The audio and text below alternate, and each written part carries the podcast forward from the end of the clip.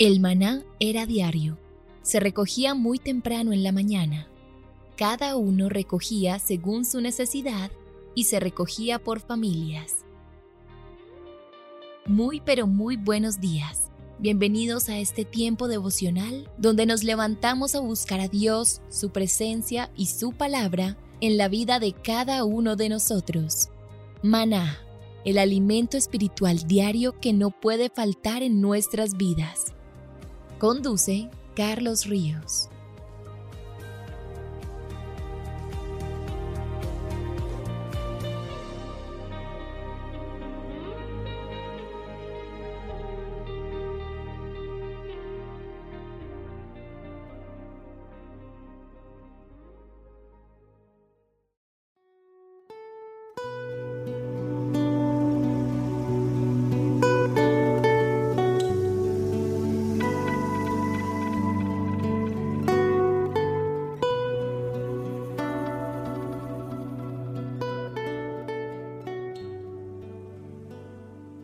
Toma tu agenda devocional.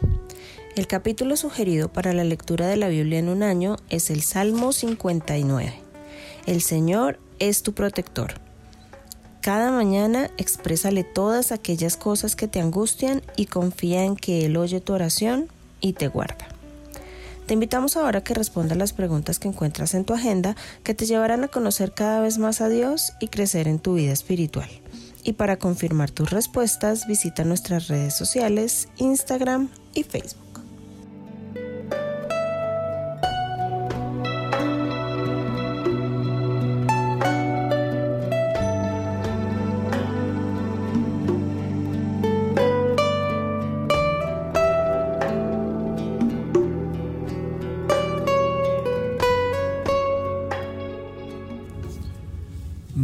Muy buenos días, queridos oyentes. Bienvenidos a este tiempo devocional donde nos levantamos a buscar a Dios, su presencia y su palabra en la vida de cada uno de nosotros. Bienvenidos a este espacio llamado Maná, fuente de bendición y salud espiritual para todos aquellos que se acercan. Nosotros estamos hablando del proyecto de vida 2022. Proyecto de vida que tiene como título su nombre. Usted es una persona que ha sido escogida, elegida y apartada por Dios. Su vida tiene un valor incalculable. Usted no es un accidente, no es un error, ni está aquí por equivocación. Usted ha nacido con un propósito. Dios lo hizo como un milagro y como una persona con la que tiene grandes planes y propósitos. Esos planes solamente se podrán cumplir si usted los expone ante la presencia de Dios. La Biblia dice, encomienda al Señor tu camino. Así que no estamos aquí en la tierra para vivir improvisadamente o simplemente viviendo por vivir dejando que las cosas se den día a día. Hay cosas que requieren planeación, hay cosas que requieren organización y dirección. En nuestra agenda devocional 2022 que ustedes tienen en su mano, nosotros diseñamos un proyecto de vida basado en siete áreas críticas. Esas siete áreas críticas son el área espiritual, el área emocional, de las cuales hablamos el día de ayer. Nos quedan cinco por desarrollar, la mental, la financiera, la física, la laboral y la relacional. Vamos a desarrollar hoy la financiera y la mental. Recuerde que hemos basado este proyecto de vida en elaborar una hoja por cada área y hacemos cuatro columnas. ¿Dónde estoy? que refleja mi actualidad, mi condición actual. La meta a alcanzar, que es dónde quiero terminar en diciembre del 2022. ¿Cómo lo voy a hacer? Y las tareas que debo desarrollar. Esas son las cuatro columnas. Algunos de ustedes me están escribiendo diciendo que es emocionante, cómo se abre el panorama y cómo realmente hay cosas que uno cuando se sienta a planearlas es que se aclaran. Que cuando uno se sienta a planear y organizar es cuando hay muchos más recursos por explorar. Y de eso se trata. Precisamente la tarea de sentarnos a elaborar nuestro proyecto de vida es eso, que exploremos todos los dones, talentos, habilidades que Dios nos ha dado para que combinados con hábitos eh, buenos hábitos que nos lleven a crecer, a madurar, practicando disciplinas espirituales, físicas, mentales, pues todas ellas nos puedan ayudar en nuestra tarea de crecer en el camino de la fe. Muy bien, entonces vamos con nuestra tercera área y es el área financiera. En Proverbios capítulo 4 se nos enseña que la palabra de Dios es vida, vida para nuestros cuerpos, para nuestro espíritu, para nuestras relaciones y para nuestras finanzas. Y como creyentes, recuerde que debemos aprender a leer, a memorizar y a meditar todos los días en la palabra de Dios. La respuesta para cualquier desafío que enfrentamos la encontramos en las páginas de la Biblia. Muy bien, por ejemplo, vamos a mirar algunos aspectos relevantes que nos hablan con respecto al tema financiero. ¿Cuál es su condición actual? Hay algo que lo tenemos muy fresco porque lo acabamos de estudiar en este tiempo devocional y es la vida de la mayordomía que Dios nos ha entregado. Saber que no somos dueños, que somos mayordomos, que como mayordomos debemos ser fieles administradores y debemos ser hallados fieles en la tarea. Entonces, ¿eso qué requiere? Requiere que nosotros demos cuenta a Dios de lo que tenemos, de lo que somos y de lo que hacemos, siendo conscientes de todo lo que se nos ha entregado. Entonces, yo le invitaría a usted que cuando usted piense en, en la, en la primera columna, porque la columna, primera columna nos dice, ¿dónde estoy? Hable de eso. Mire, en la parte financiera me llama mucho la atención que cuando Eliseo fue a hacer el milagro a la viuda que le dijo que su marido había muerto y, y tenía unas deudas que se le iban a llevar a sus hijos como esclavos, lo primero que le pregunta el profeta a la mujer es, ¿qué tienes en casa? Acuérdese que el milagro de Jesús de alimentar a una multitud de más de cinco mil personas empezó con que alguien de la multitud le entregó al Señor cinco panes y dos peces. O sea, ¿qué quiere decir? Que Dios siempre trabaja con lo que nos ha dado. Que nosotros debemos acabar con ese concepto de poco o mucho. Deje eso en las manos de Dios. Solamente preséntele a Dios lo que usted tiene. Por ejemplo, si ustedes tienen planes, proyectos, emprendimientos, desafíos por cumplir, no entierre esos sueños. No, no viva pensando que las circunstancias, que no hay dinero, que los recursos, que es que yo no cuento con esto, con aquello, que yo simplemente soy un empleado, que yo no estudié, que yo no me preparé. No piense en esas cosas. Más bien, arrodíllese a orar, busque a Dios y deje que su palabra implemente y capacite su vida. Mire, cuando Dios decide darle algo a usted y abrirle puertas, lo va a hacer y no le va a pedir permiso a nadie. Deje que Dios simplemente con los recursos que le ha dado, bendiga, prospere y multiplique su vida. Entonces, punto número uno. Los versículos que usted va a desarrollar hoy va a empezar con Primera de Corintios capítulo 4 del 1 al 2, donde nos va a ubicar claramente en que nosotros somos mayordomos, en que realmente todo lo que somos y lo que tenemos lo recibimos de su mano. Muy bien. ¿Qué aspectos debe tener usted en cuenta? presente a Dios lo que tiene. Dígale a Dios que esos son los recursos que usted tiene. No se trata de si son grandes, pequeños, pocos o muchos. Simplemente preséntele sus recursos a Dios. Dígale, Señor, te presento esto. Ahora, en tercer lugar, háblele a Dios si usted, por ejemplo, cree que eh, vive una vida desordenada en la parte financiera. No le pida a Dios un milagro de prosperidad mientras usted está lleno de deudas. La Biblia dice en Proverbios 22.7, los ricos son amos de los pobres y los deudores son esclavos de los prestamistas. Romanos capítulo 13, versículo 8 dice, no tengas deudas con nadie, aparte de la deuda de amarse unos a otros, porque el que ama a su prójimo ha cumplido la ley. O sea, la Biblia es muy clara y contundente. Entonces, en esta primera columna donde dice, ¿dónde estoy? También reconozca si usted vive desorden financiero si usted está metido en deudas, en negocios que no le agradan a Dios, si usted está practicando cosas que se llevan la bendición, porque es que está muy claro, la Biblia dice que el que no maneja bien sus asuntos, el que no actúa con transparencia, el que no maneja bien las cosas, no puede pretender que Dios bendiga y multiplique la obra de sus manos. Entonces, en esta primera columna de dónde estoy, plantéele a Dios lo que tiene, plantéele a Dios su desorden financiero, su mala administración. si usted no siente que usted para la obra de Dios no es generoso, que usted no aporta de sus recursos para la obra del Señor, entonces confiésele eso al Señor. Ese es el punto número uno. Ahora, cuando hablamos de la responsabilidad financiera, la Biblia es muy clara. Porque si en el manejo de las riquezas injustas ustedes no son confiables, ¿quién les podrá confiar lo verdadero? Dice Lucas 16:11. Proverbios 13:22 dice, es bueno dejar herencia a los nietos, porque las riquezas del pecador las hereda el hombre justo. Y Proverbios 21:20 dice, riquezas y perfume hay en la casa del sabio, en la casa del necio solo hay despilfarro. O sea que aquí, cuando hablamos de las metas, estamos hablando de vivir una vida de administración, de mayordomía, de ahorro, de inversión, de ser dadivoso y bondadoso con lo que Dios nos da. Eso es, porque ahí vamos a poner el pilar de que Dios bendiga y abra puertas y cada día multiplique nuestras vidas. En ese camino de usted querer progresar, no se le olvide.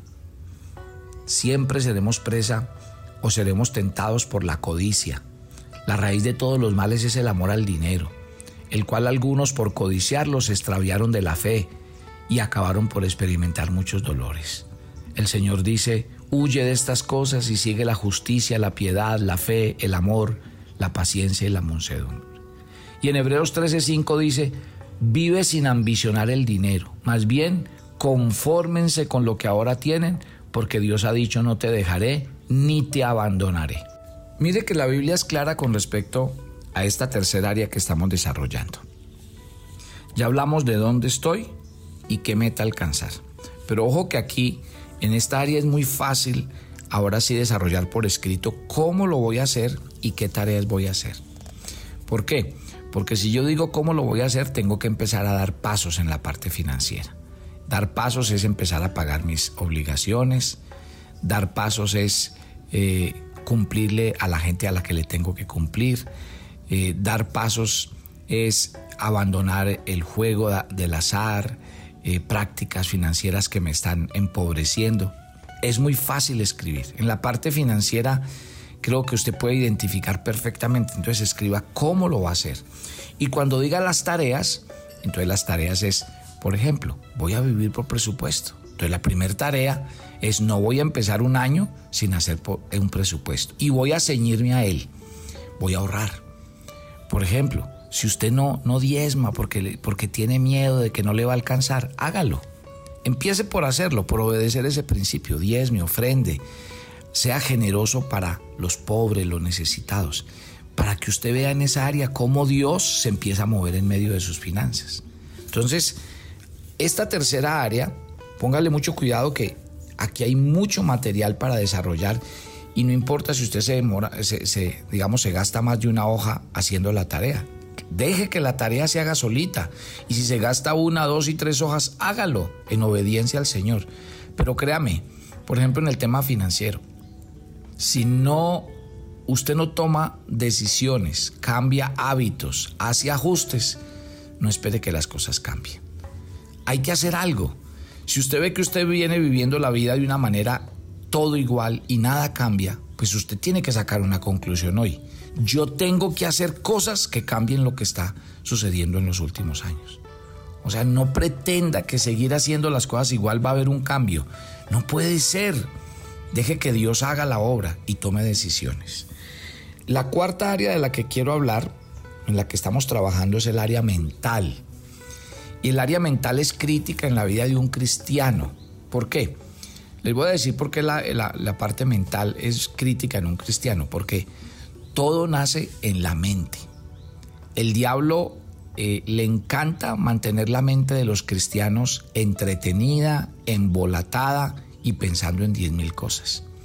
¿Sabían ustedes que cuando Pablo habla en Efesios capítulo 6 de tomar la armadura de Dios, una de las armaduras que él dice que tomemos es el escudo de la fe? Y cuando habla del escudo de la fe, ¿sabe para qué dice que es el escudo? Para protegernos de los dardos de fuego del maligno. Y esos dardos de fuego es lo que el diablo vive lanzando a nuestra mente haga esto, haga aquello, metas en esto, metas en aquello. Entonces, claro, el diablo es muy hábil. ¿Se acuerda que hablamos ayer del área emocional? Él coge a una persona bien débil emocionalmente y la empieza a bombardear en su mente. Y claro, como la persona no sabe ajustar su mente a, la palabra del Señor, entonces ahí quedamos presos y una vida emocional bombardeada por el enemigo, pues obviamente terminamos tomando decisiones demasiado equivocadas. Usted tiene que identificar eso. Por eso, si usted va a escribir versículos en esta área mental, escriba 2 de Corintios capítulo 10 del 3 al 5, donde el apóstol Pablo dice que yo debo llevar todo pensamiento cautivo a la obediencia a Cristo Jesús. Ojo con eso, llevar todo pensamiento cautivo. ¿Por qué? Porque es como si a mi mente yo le pusiera un filtro, una coraza, para que no todo lo que llegue se quede, sino que yo lo pueda resistir, rebatir y no se quede ahí dando vueltas en mi mente poniéndome a pensar cosas que no son. Filipenses capítulo 4 es un versículo que usted también va a notar. Capítulo 4, versículo 8, el apóstol Pablo nos invita a pensar lo bueno, lo puro, lo amable, lo verdadero, lo justo. ¿Por qué? Porque esa es una decisión que usted también tiene que tomar. ¿Se acuerda que hablábamos el día de ayer de que tres palabras claves en el libro de Romanos capítulo 8?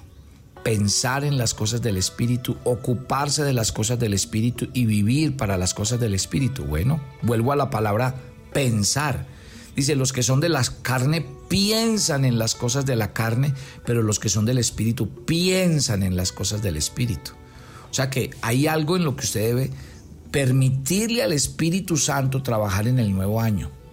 Y es que en la medida en que usted se alimenta de la palabra de Dios, usted debe dejar que su, su, mente y su corazón estén llenos de los pensamientos de Dios, de los designios de Dios, de las maravillas de Dios.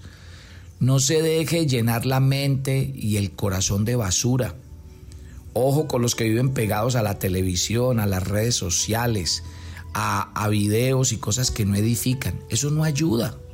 Aún los expertos que no, que no leen la Biblia le dicen a la gente que no anden metidos en redes sociales viendo las mentiras de la gente a su alrededor. Es que es muy delicado, porque el corazón de nosotros se vuelve materialista, envidioso, con ganas, anhelando cosas que no son, porque nos dejamos meter cuentos de los medios de comunicación, nos dejamos bombardear por el materialismo del mundo. Y es que ese es el problema. ¿Qué entra a su vida? Lo que usted permite que entre. ¿Y todo entra por dónde? Por sus sentidos. Entonces, ojo con la mente, mi querida familia. Ahí estamos perdiendo el año. Y usted debe en, en su mente. Entonces, por ejemplo, mire, cuando diga ¿Cuál es la condición en la primera columna de su área mental? Usted identifique esas áreas donde usted está dejando entrar tanta basura. Identifique los pensamientos que están llenando su mente a toda hora. Si usted es una persona pesimista, negativa, envidiosa, identifíquelos y escríbalos. Cuando usted diga qué meta alcanzar para el 2022, es que usted llegue a tener una mente más ajustada a la palabra de Dios. Dos versículos de promesa que deben estar ahí. El primero es Romanos capítulo 12, versículo 2, donde el apóstol Pablo nos dice que debemos renovar nuestra manera de pensar y que cuando renovamos nuestra manera de pensar por la palabra de Dios, entonces no terminamos, no terminamos ajustados a las cosas de este mundo. Porque es la mente la que nos ajusta a las cosas de este mundo, a vivir como todo el mundo vive, a pensar como todo el mundo piensa, a hablar como todo el mundo habla. El apóstol Pablo dice, renueven su mente, sus pensamientos, su entendimiento, para que ustedes no sean presa de lo que todo el mundo hace, de las costumbres de este mundo. Y en segunda de Pedro capítulo 1 versículo 13 dice, ceñid los lomos de vuestro entendimiento. Y eso es como Pedro diciéndole a la gente es como cuando uno se pone un cinturón para que no se le caiga el pantalón. Es lo mismo, ajusten su mente. No dejen que a su mente lleguen toda clase de cosas que desvíen el corazón. Si ven lo interesante de desarrollar cada área de la vida de una persona. Si ve por qué uno la vida no la debe dejar al azar. Muchos de ustedes pierden el año sin haber comenzado.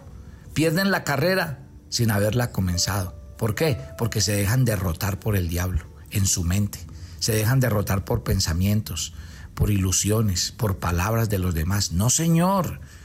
Pregúntele a un, a un deportista verá que si hay algo que trabajan en un deportista hoy por hoy, tiene que ver con no solamente su parte física, sino su parte mental. Porque en la parte deportiva y en el ejercicio de las disciplinas es muy importante que la persona sea mentalmente fuerte, en, el, digamos, capacitado para decir yo estoy preparado, yo estoy capacitado, yo me he entrenado. ¿Qué importa que yo vea la distancia muy larga? ¿Qué importa que yo vea a mis oponentes más grandes? Voy a luchar, voy a trabajar. Y así enseñan a los deportistas de alto rendimiento a eso. Y yo creo que un cristiano, yo no estoy invitando a los cristianos a que vuelvan con mente positiva, no, porque eso en un cristiano no aparece en la Biblia, es con la mente de Cristo la mente de Cristo, con la mente sustentada en la palabra del Señor. ¿Ya me entendió? Entonces, ¿cómo lo va a hacer? Usted lo va a hacer a través de las rutinas que nosotros planteamos en la palabra de Dios. Lectura, lectura, memorización de la Biblia. Eso es muy importante para la mente. Eh, escribir, ¿sí? leer, meditar. O sea, las cinco vías de alimentación caben perfectamente en esta área. Escríbalas. ¿Y cuál es la tarea? Bueno, entonces usted dice, la tarea es que debo leer más la Biblia. La tarea es que me voy a aprender a concentrar más en lo que estoy haciendo y no dejar las cosas tiradas. La, la, tarea es dejar de ver televisión, dejar de estar metido en redes sociales por horas, dejar de estar oyendo la basura del mundo. Vamos a orar. Papito Dios, gracias por este día. Y gracias por estas dos, dos áreas críticas, críticas, la parte financiera y la parte mental. Yo oro, mi Padre, porque de verdad nosotros tenemos que perfilarnos a una vida nueva. Nosotros tenemos que pedirle al Espíritu Santo que de verdad el 2022 sea un año nuevo. Pero solo va a pasar si usted toma las riendas. Si usted dice, voy a dejar a Dios trabajar en mí y voy a dejar que la palabra de Dios haga un milagro y voy a tomar decisiones. Esto es de decisiones. Así que yo le pido al Espíritu Santo que ustedes que están haciendo juiciosamente la tarea y ya con este iríamos por nuestra cuarta página, entonces usted pueda escribir en eso la realidad de su vida, el final de su vida para el 2022 y las tareas que se va a poner. Que Dios te ayude y te dé la fuerza para hacerlo. Señor, te entregamos este día. Ve delante de nosotros. Cuídanos, guárdanos, susténtanos. Y gracias de verdad de todo corazón por ayudarnos. En Cristo Jesús. Amén. Y amén. Póngale pues mucho cuidado, mi querida familia, porque mañana eh, vamos a tocar las tres últimas áreas, porque ya se viene el día 31 donde vamos a hacer nuestra oración por ese proyecto de vida. Recuerden que vamos a estar orando de 10 de la noche a 12 para recibir el año nuevo de rodillas en la presencia de Dios y usted está cordialmente invitado con su familia. Y lo mismo, pues haremos un tiempo devocional el viernes donde oraremos por precisamente el año y lo podamos entregar al Señor. Que Dios les bendiga, nos encontramos mañana.